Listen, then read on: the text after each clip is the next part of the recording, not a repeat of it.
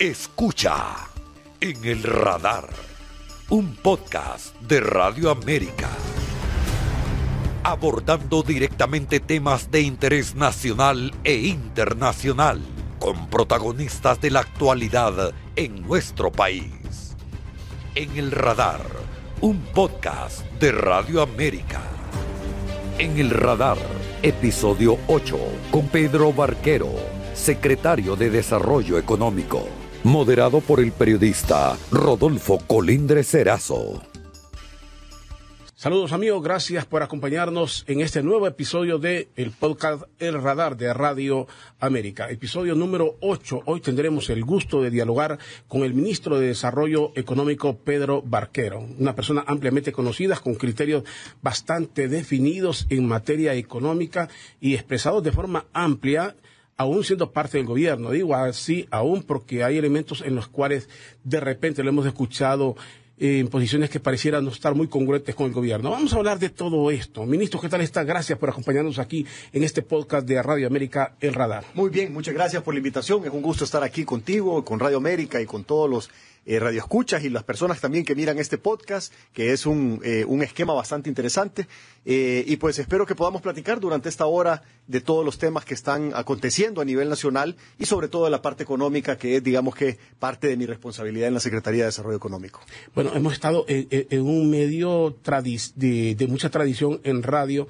Hoy estamos en la era de la tecnología y me contaba usted que le, que le gusta y hace sus propias producciones. O sea, esto de, de podcast eh, ¿Le ha gustado este, tipo de concepto? ¿O todavía no ha entrado a la época del podcast? Sí, yo hago mis propias transmisiones cuando las hago en redes, por ejemplo. Anoche hice una, como a las 8 de la noche, eh, para dar tips para emprendedores. Eh, y ahí lo que hago yo es que me conecto con una computadora, una camarita, y usando un programa que se llama OBS, agarro ahí el, el, video, el audio, y lo tiro a varias redes al mismo tiempo. Lo tiro a YouTube, a Facebook, a Instagram, no, perdón, a LinkedIn y a Twitter al mismo tiempo.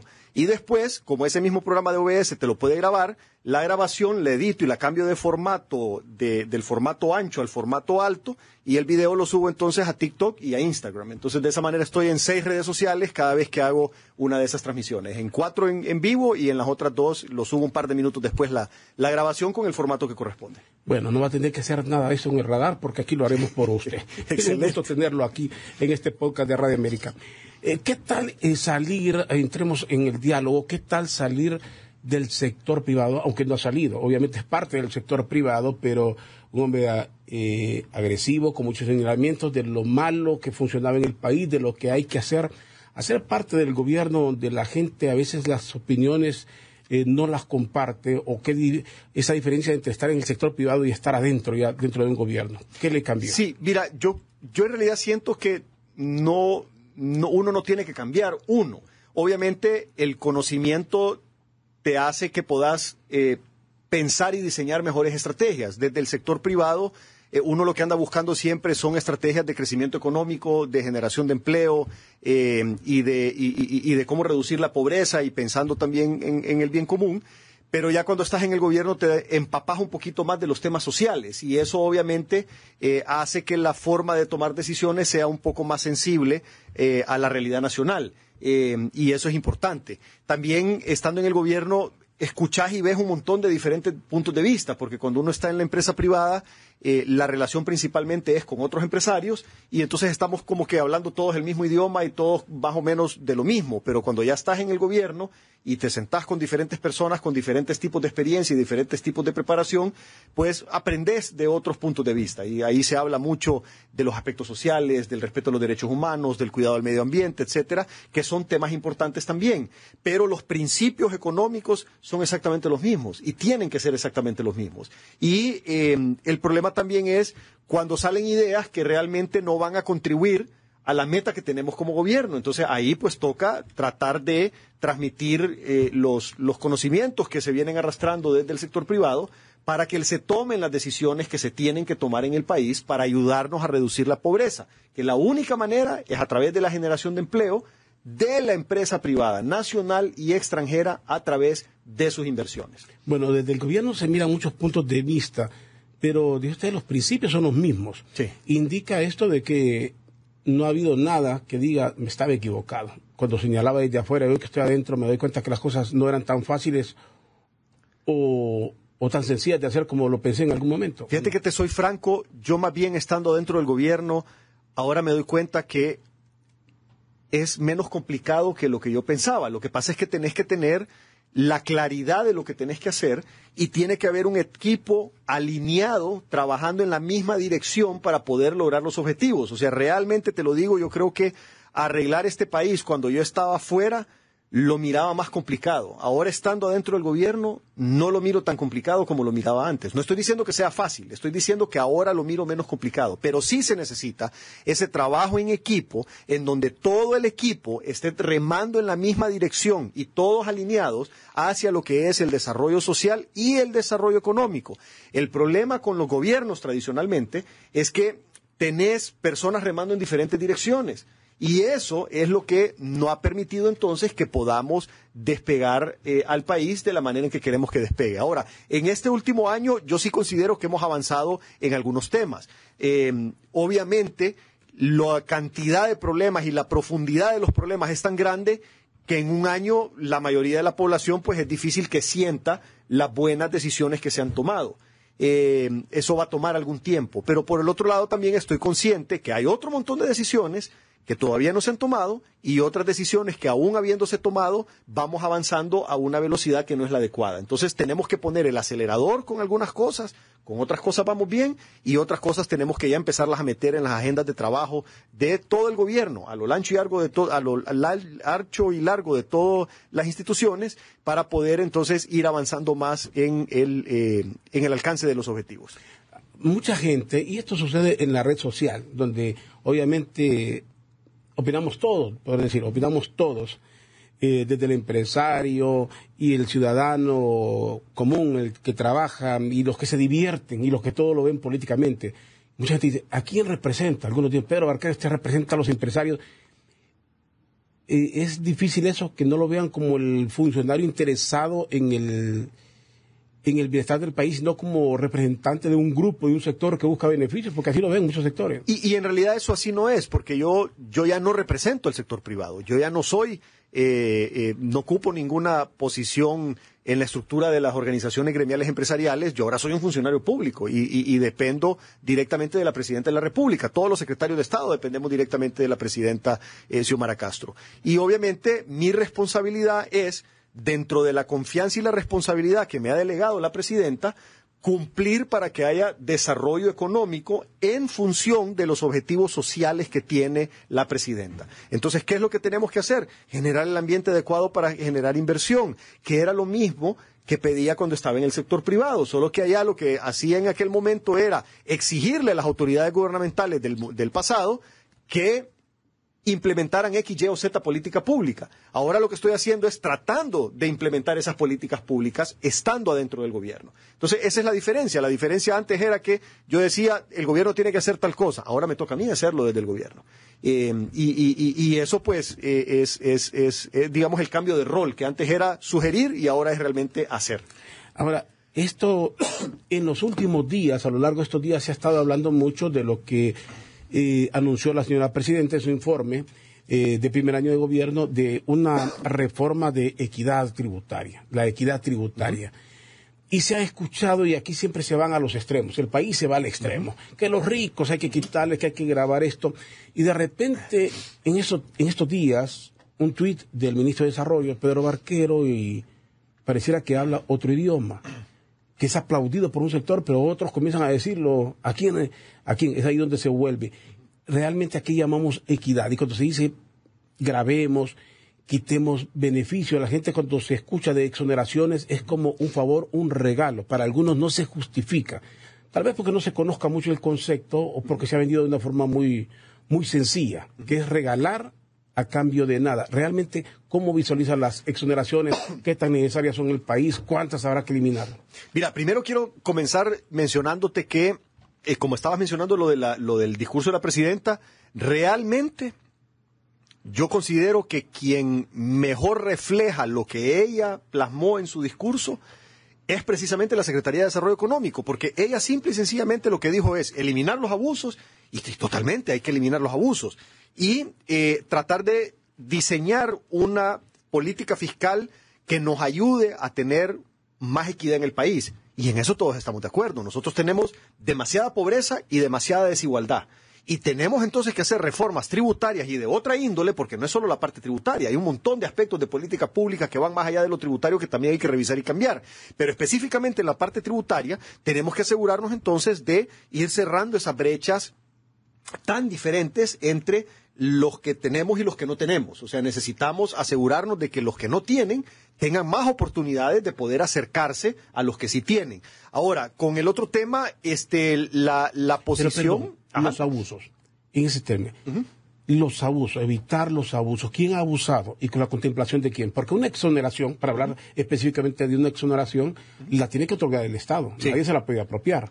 el Estado ha otorgado y de ahí se ha abusado o el término abuso, ¿cómo lo tenemos que entender? Es que mira, hay una, hay una corresponsabilidad entre los abusivos y las autoridades gubernamentales de su momento, porque al final de cuentas, el gobierno es el encargado de dar estas autorizaciones, de funcionar bajo los regímenes especiales, y el gobierno también es el responsable de vigilar la correcta utilización de estos regímenes especiales. Entonces, cuando han habido abusos, han sido eh, eh, eh, instituciones privadas que han abusado, pero bajo la vista de las instituciones públicas. Entonces, ha habido ahí una corresponsabilidad. ¿Qué tenemos que hacer nosotros? Asegurarnos que no hayan abusos. Y otro tema importante también, no es que la mayoría han abusado. O sea, han habido unos pocos que han abusado y en realidad, en términos generales, el régimen ha sido bien administrado por eh, los beneficiarios de los mismos. Ahora, el hecho también es que... Perdón, y lo interrumpo nuevamente aquí. Porque dice, no son todos, no son muchos. Sí.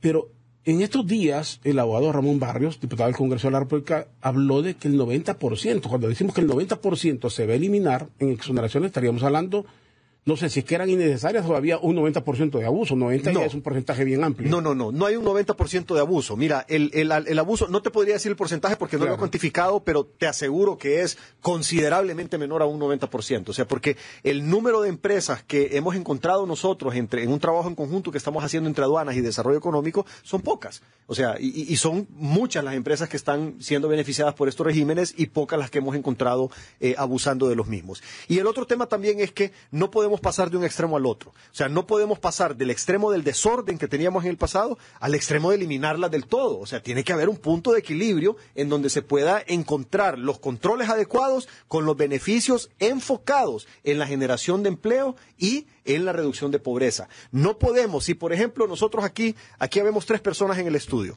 si uno de nosotros tres se quita el cinturón, la faja, para pegarle a otro, ¿qué vamos a hacer?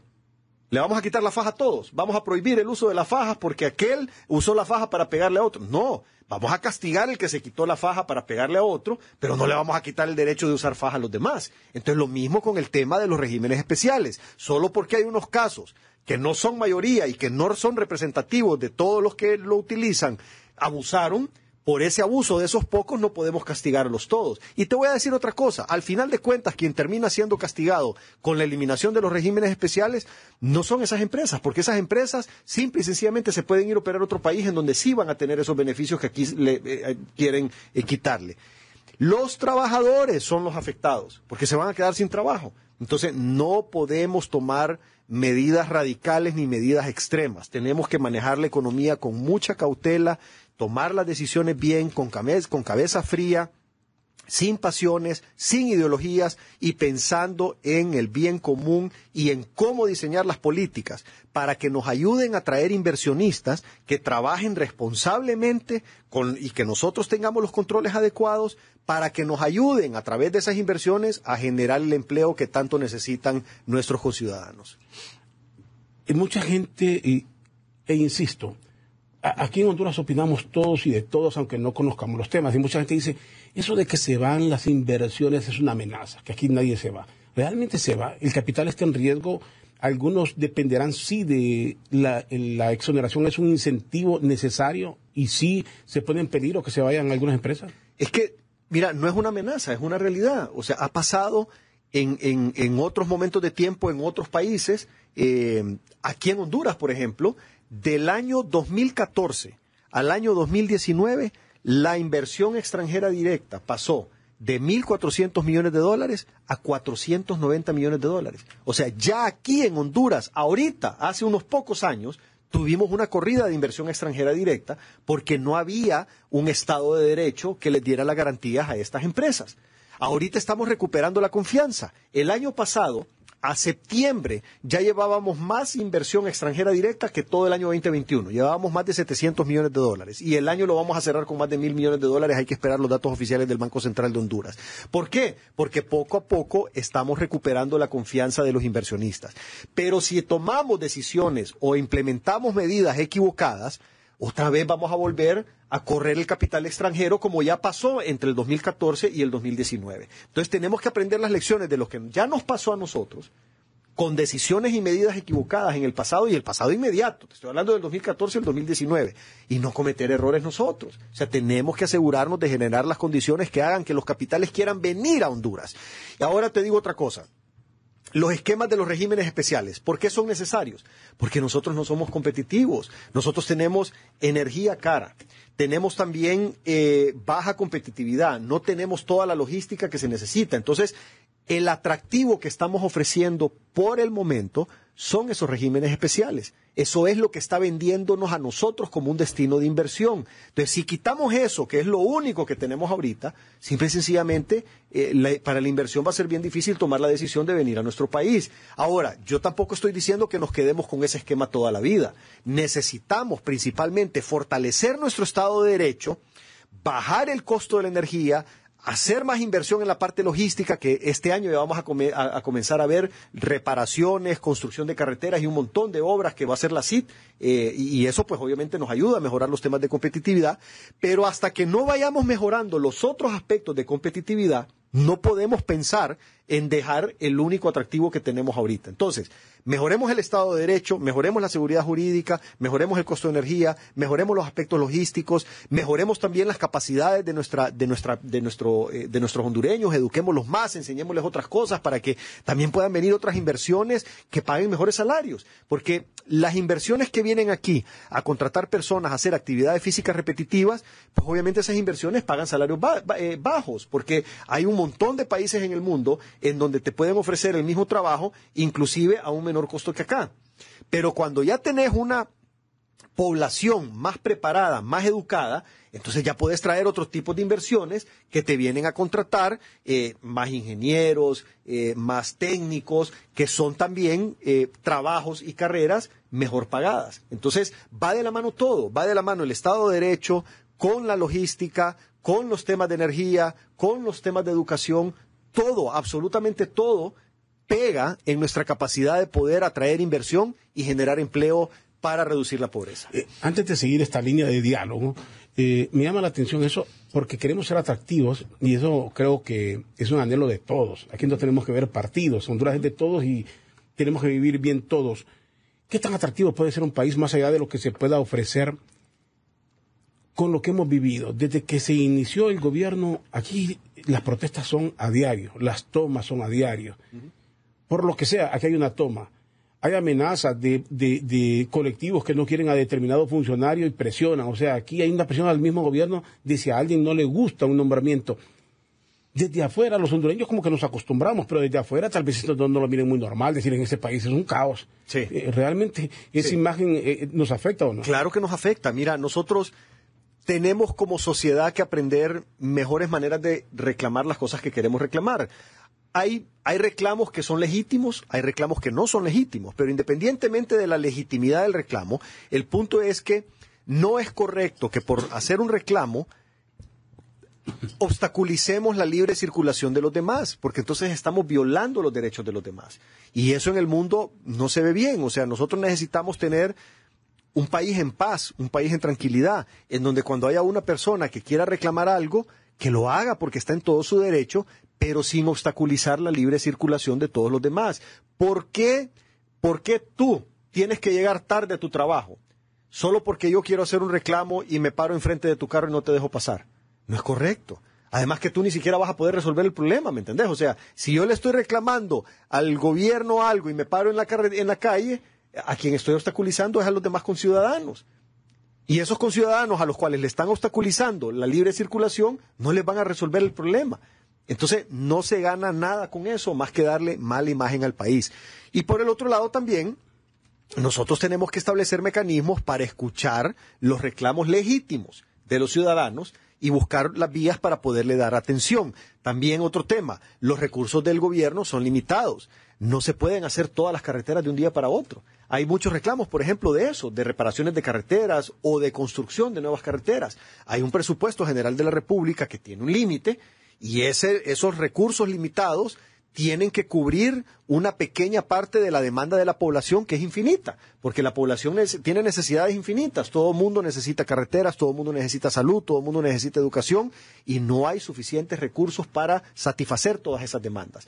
Entonces, tenemos que tener la paciencia de que poco a poco se vayan resolviendo los temas y a veces nuestros problemas se pueden resolver en el corto plazo, pero otras veces nos va a tocar esperar a que se nos resuelva en el mediano y en el largo plazo, porque hay una planificación y hay recursos limitados que no pueden eh, permitirle al gobierno dar respuesta de un día para otro a todas las necesidades. Ministro Barquero, usted ha dicho eh, acá, decía minutos atrás, que no se deben tomar medidas radicales, hablando de salir de un extremo al otro, y tampoco con ideologías. O sea, no se debe usar la ideología.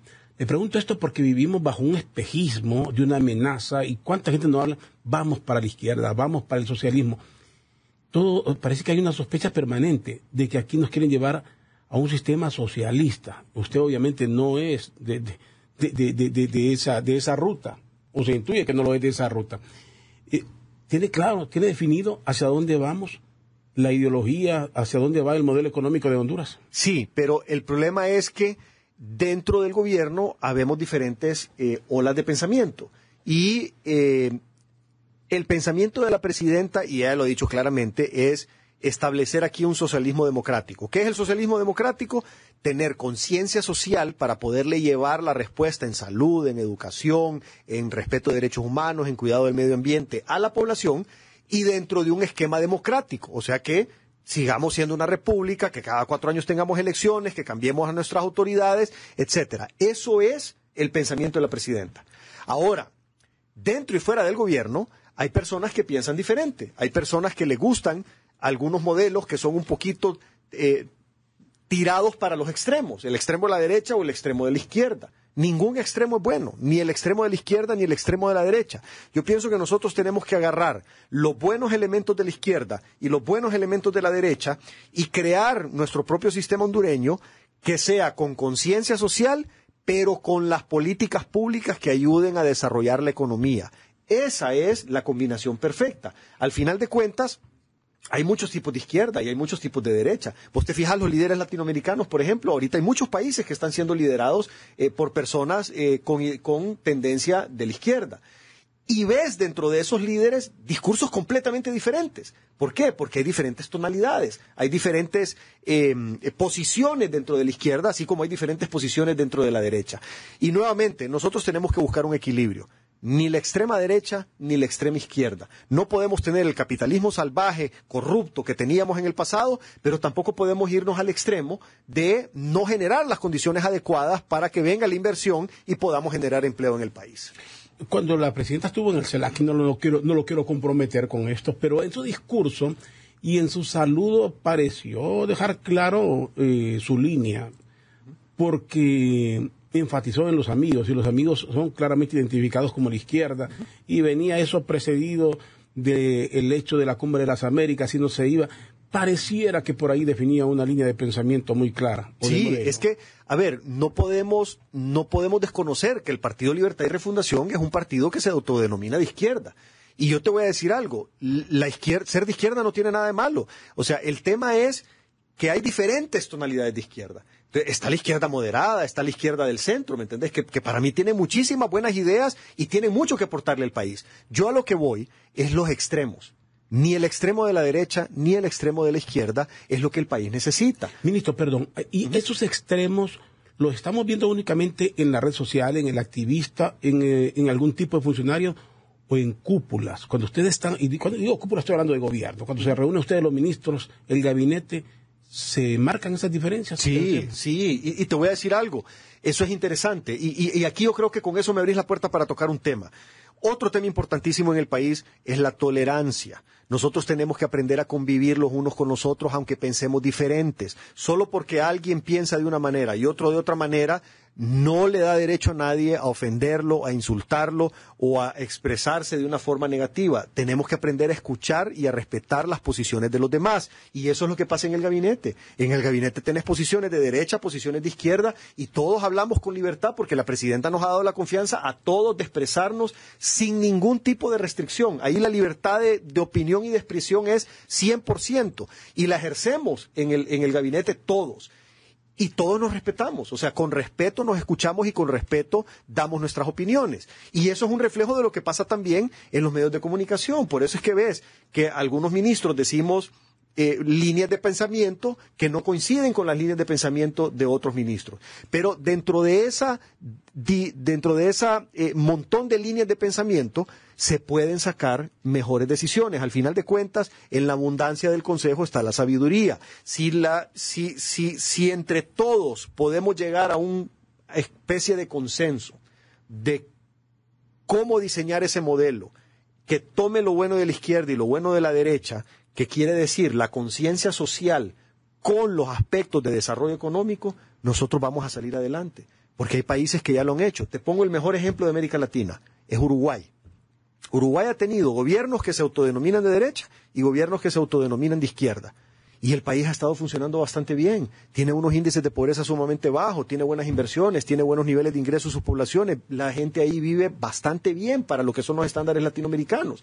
Entonces, yo lo que pienso es que un equilibrio parecido a lo de Uruguay es lo que nos va a ayudar a nosotros a salir aquí adelante. Lo peor que nos puede pasar es seguir polarizando el país y seguir con esas ofensas y esos ataques eh, que realmente no nos van a llevar absolutamente a nada. O sea, a mí, te soy franco, a mí me da tristeza cuando miro en las redes sociales cómo atacan a todo el mundo y cómo se insultan y cómo ofenden y cómo con ligereza le dicen cualquier cosa a cualquiera. Yo pienso que tiene que haber un respeto. Nosotros como sociedad tenemos que aprender a respetarnos aunque pensemos diferentes y tenemos que aprender a debatir ideas sin personalizarlo. Solo porque yo pienso diferente a ti, no, no, no tenemos por qué ser enemigos, podemos ser amigos que pensamos diferentes.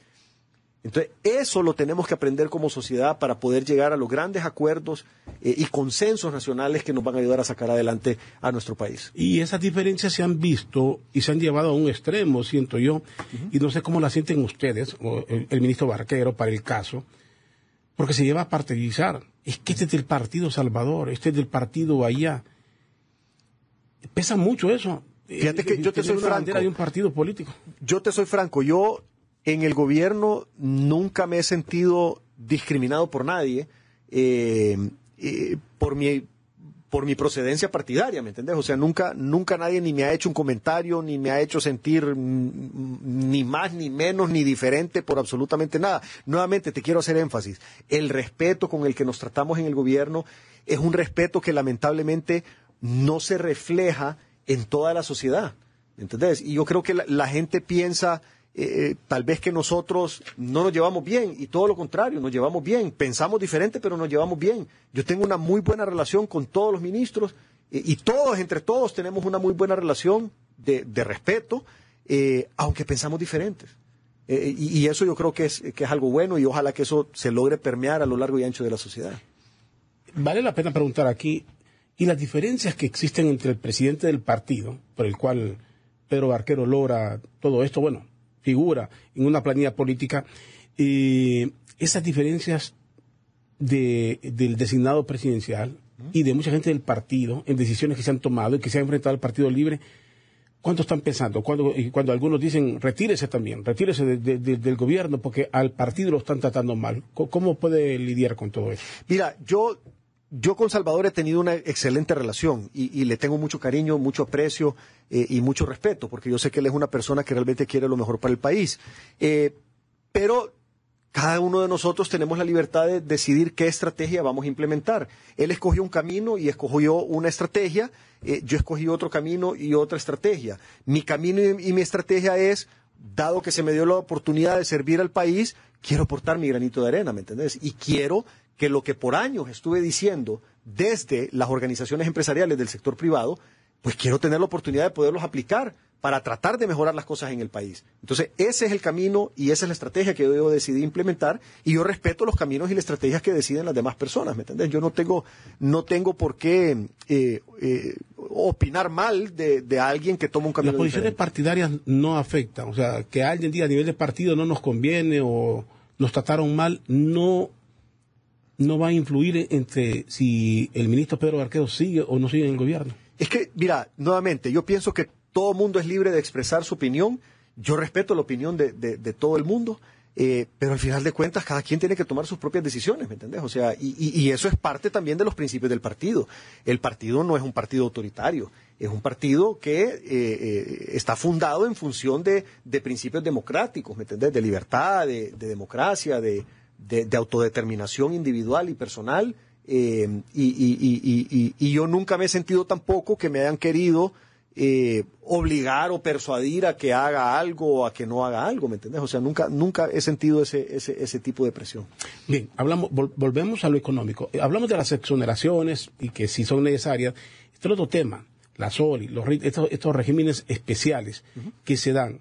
Eh, para unos son nefastos y lo hemos escuchado claramente decir a usted que son necesarias para la inversión. Sí. Son necesarios, son atractivos para la inversión. Sí. ¿En qué medida? ¿En qué medida debemos de te, te, lo explico con números. Mira, el año pasado nosotros logramos crecer 600% en las inversiones autorizadas por la Secretaría de Desarrollo Económico. Autorizamos 26 mil millones de lempiras, muchísimo más, o sea, seis veces más que lo que se había autorizado en el 2021. Esos 26 mil millones de lempiras de inversión autorizadas por la Secretaría de Desarrollo Económico son en el régimen RIT y en el régimen SOLI y van a traer de la mano, porque esas inversiones no es que se hacen de un día para otro, sino que se le da la autorización y luego ellos comienzan a comprar los terrenos o alquilarlos, a construir o a buscar dónde alquilar el espacio, lo que sea. Entonces toma un tiempo para que esa inversión se termine de ejecutar. Cuando ya esas inversiones estén ejecutadas, van a generar entre todas 10.000 empleos. ¿Ok? Entonces yo hago la pregunta, si no tuviéramos ese régimen RIT y ese régimen SOLI, ¿quién le, va a dar trabajo a esas 10.000 personas que van a contratar estas empresas? ¿Me entiendes? Porque la razón por la que vinieron, y esto no es que me lo, no es que yo me lo imagino, es que me lo dijeron. O sea, esas empresas cuando llegaron a mi oficina a pedir autorización, fueron claros que la razón por la que venían al país era por los regímenes especiales. Y yo estoy consciente que hay regímenes especiales también en otras partes del mundo. Aquí nomasito en Centroamérica. Hay regímenes especiales en Guatemala, en El Salvador, en Nicaragua, en Costa Rica y cerca en México y también otros países de Sudamérica. Entonces, no somos el único lugar en el mundo. Hay muchas opciones que tienen los inversionistas a dónde ir, a dónde instalarse con regímenes especiales y es simple y sencillamente la forma en que funciona el mundo y es parte de los atractivos que muchos países han decidido implementar para traer estos capitales.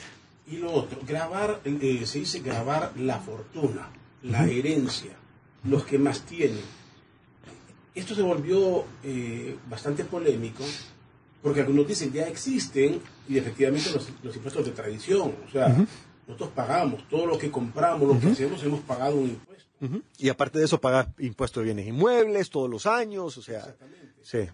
pero cuando logra capitalizar todo lo que logra tener en años, finalmente va a tener que pagar nuevamente por eso. ¿Es un doble o no es un doble tributación? No, claro que es una doble tributación. Mira, yo te voy a contar algo. En, las empresas, ¿qué es lo que pagamos?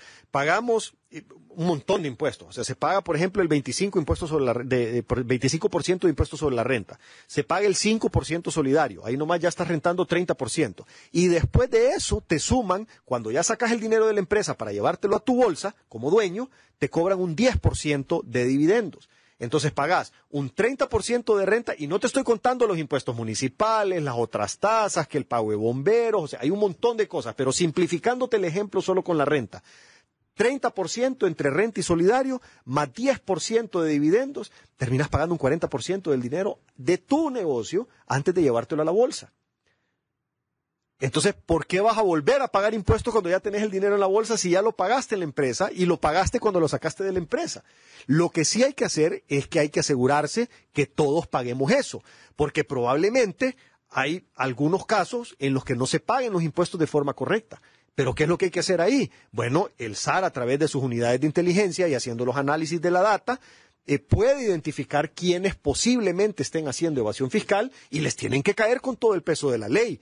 Pero, nuevamente, no podés tomar medidas afectando a todos solo porque algunos no están cumpliendo con su pago de impuestos. Esto, esto tendría que desaparecer, esa reforma.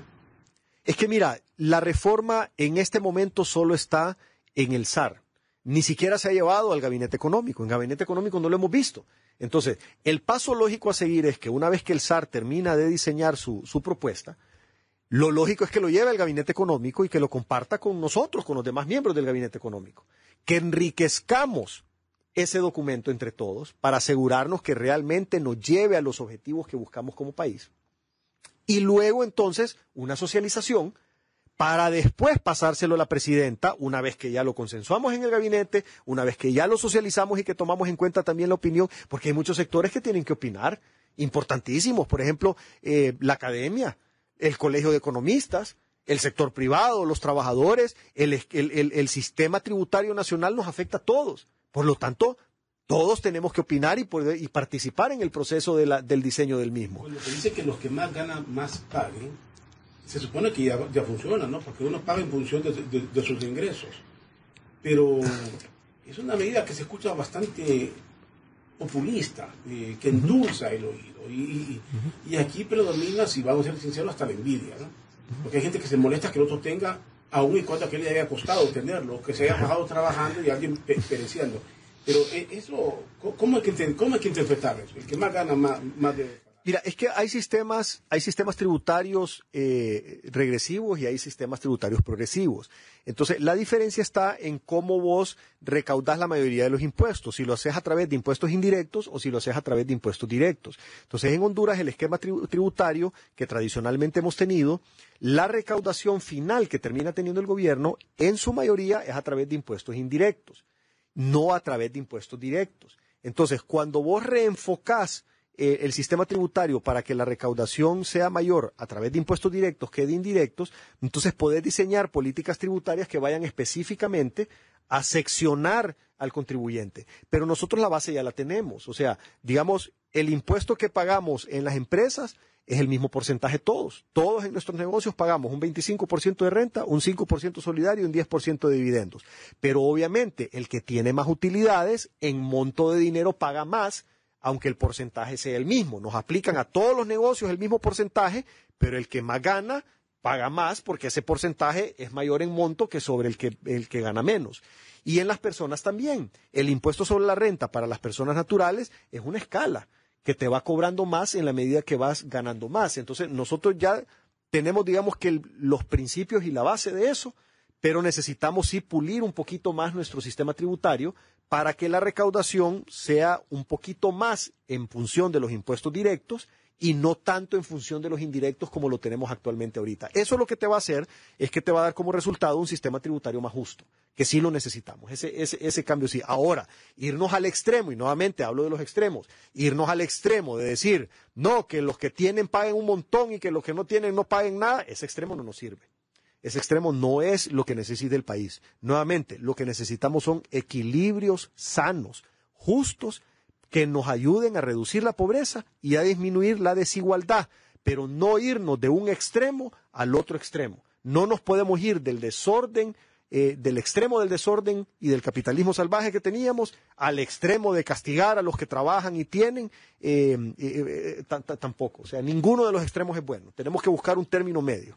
Alguien me decía, esto de, de, estar viendo quiénes cobran más, en cuanto me beneficia. El beneficio para, para la población en general debería ser bajar el impuesto sobre ventas, uh -huh. porque eso sí lo pagamos. Es correcto. Entonces, si se quiere beneficiar a la gente, no hay que ver lo que le cobren más a aquel, uh -huh. sino que me cobren menos a mí. Exacto. Es que, es que ese es precisamente el impuestos indirectos, uno de los impuestos indirectos es el, es el impuesto sobre venta. El impuesto sobre, ¿por qué se llama indirecto? Porque lo paga todo el mundo por igual.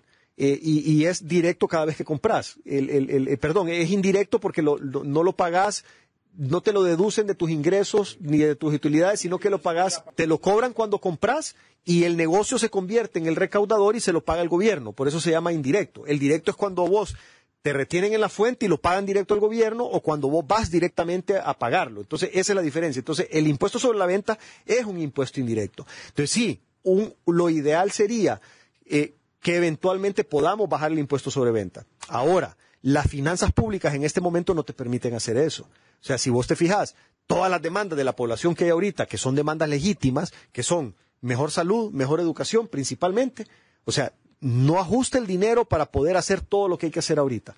¿Qué es lo que tenemos que hacer? Varias cosas. Primero, se tiene que con los pocos recursos que tenemos comenzar a mejorar la salud y la educación. Te voy a contar algo. El año pasado se repararon inclusive escuelas a ritmo de tres diarias.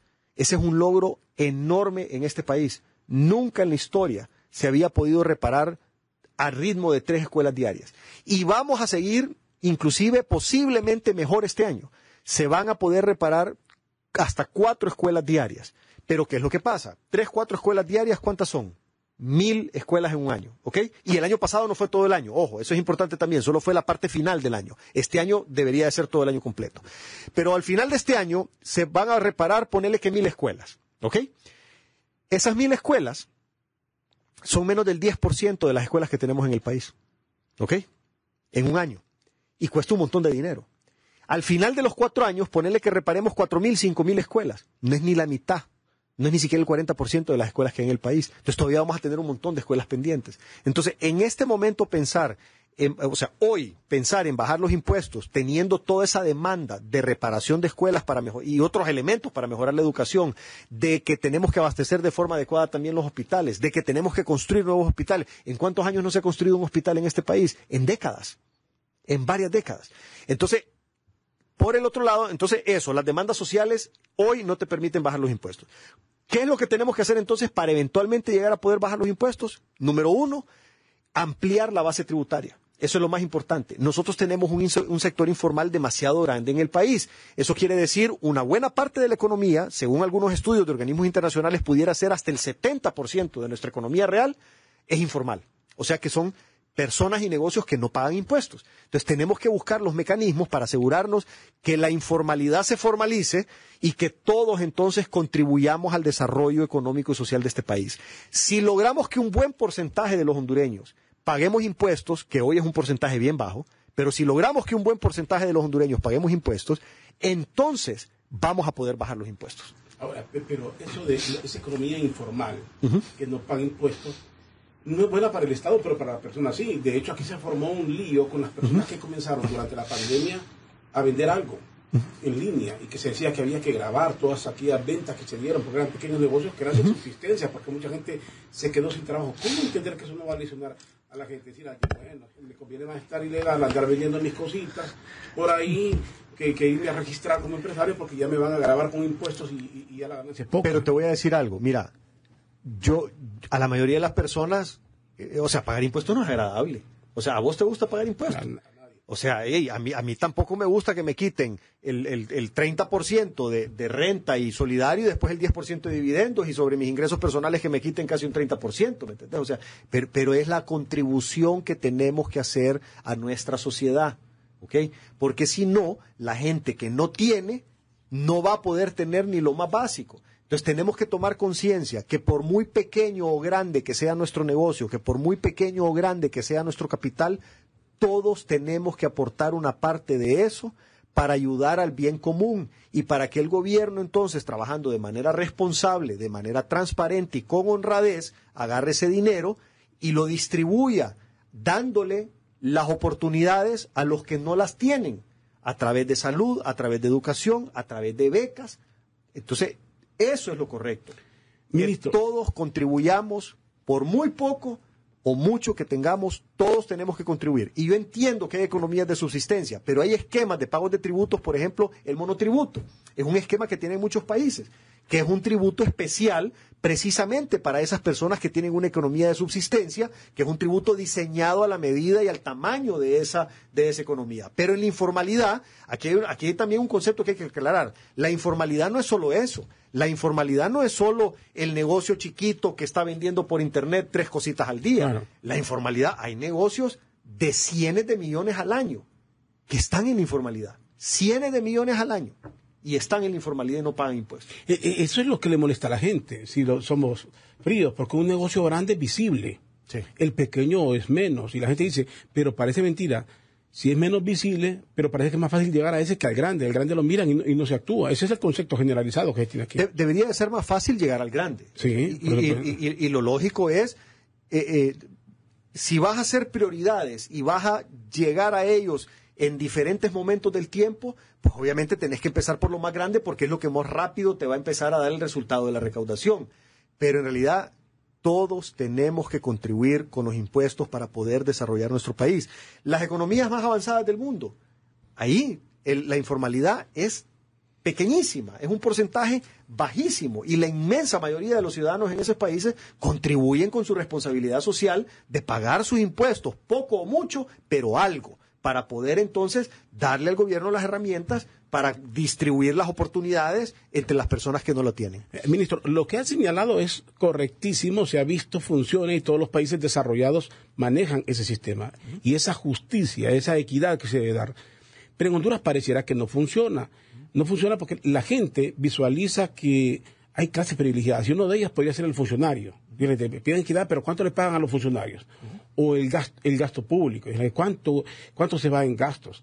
No se pueden construir escuelas, pero bien se le paga allá, se dan, se dan dividendos, se le dan bonos a los funcionarios, se les dan carros y con esos carros son de lujo, con aire acondicionado. Entonces, ¿dónde está la equidad? La gente dice, estoy pagando para que estos vivan bien. hay un concepto, usted sabe, de, odio incluso hacia eso. Sí, mira, y, y la verdad es que la gente tiene razón. O sea, el gasto gubernamental es demasiado grande en sueldos y salarios. Pero eso es algo que tampoco se puede arreglar de un día para otro. Tiene que haber una programación y una planeación y decir, bueno, vamos a hacer que la economía crezca, vamos a generar tantos empleos y en la medida en que vamos generando los empleos en el sector privado, se pueden ir entonces reduciendo los empleos en el sector público. Pero tiene que ser programado y estudiado porque tampoco te sirve despedir a un montón de personas del sector público de un día para otro porque agravas la situación económica del país, vas a estar generando más desempleo. Entonces, ya estamos, o sea, estamos con el agua aquí, o sea, encima de la nariz. Si agarras la recaudación tributaria, el 100% de la recaudación tributaria se te va en dos cosas, sueldos y salarios y pago de deuda. Entonces, no podemos seguir así. Tenemos que hacer dos cosas. Primero, reperfilar la deuda, eso quiere decir agarrar deuda nueva más barata para salir de la deuda vieja cara, y eso se consigue de dos, de tres maneras. O ampliando el plazo, o bajando la tasa, o haciendo ambas cosas, cambiando el plazo y la tasa al mismo tiempo. Eso para poder liberar fondos desde el punto de vista de los pagos de los préstamos, para liberar flujo en el gobierno. Y el otro tema es que en algún momento se va a tener que tomar la decisión de reducir el tamaño del gobierno, pero ese momento tiene que ir de la par con generación de empleo privado para poder compensar los empleos que se pierdan en el sector público en el sector privado y así no afectar eh, a personas para que se queden sin trabajo. Digo, eh, lo que usted señala, una vez más, digo, se escucha tan lógico, tan real, porque así lo es, pero parece utópico en el país.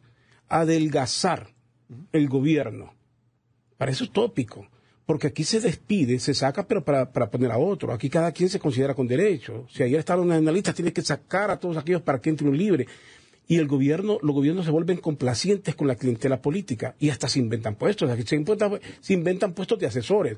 ¿Realmente cree usted que va a cambiar eso en algún momento en el país? Yo espero que cambie y todos los ciudadanos tenemos que presionar para tener ese cambio. Hay países que lo han logrado, ¿por qué no lo vamos a lograr nosotros aquí en Honduras? Tenemos que presionar de manera propositiva, pero tenemos que presionar. Lo hablan, en gabinete, lo hablan en gabinete, en algún momento en diálogos informales se ha hablado de, este, este enfoque así. Sí, de todos estos temas, pero es importante también eh, que todos ejerzamos una presión positiva para que estos cambios se den. Los medios de comunicación juegan un rol importante, ¿me entendés? O sea, si, si, si, si se empieza a exponer ese tema y se empieza a entrevistar a muchos expertos y ver la experiencia de otros países y ver cómo se ha hecho en otros lados, pues eso poco a poco va permeando en el gobierno y, hacia ahí se pueden ir, ir moviendo los temas, ¿me entendés? Es, es importantísimo. Ahora, algún día lo vamos a tener que hacer en el país porque no, no, simplemente no es sostenible. O sea, la, forma en que estamos haciendo las cosas hoy no es sostenible.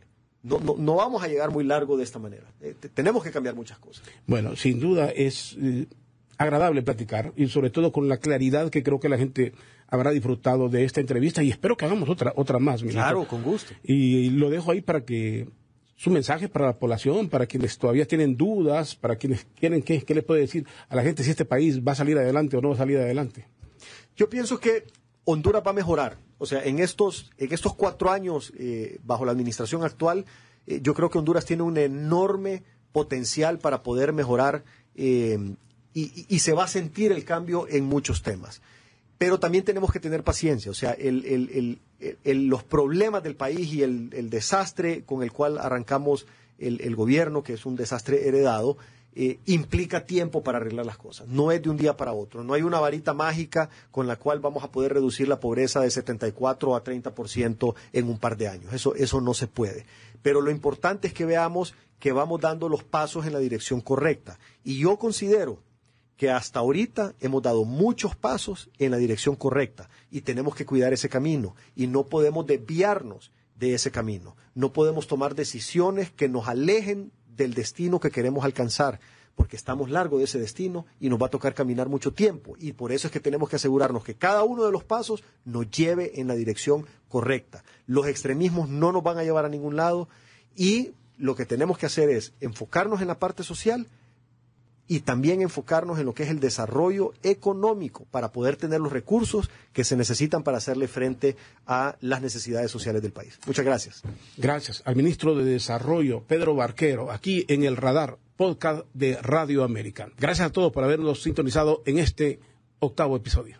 Encuéntranos en Spotify, Apple Podcasts, Deezer, como podcast Radio América HN y en nuestra página web www.radioamerica.hn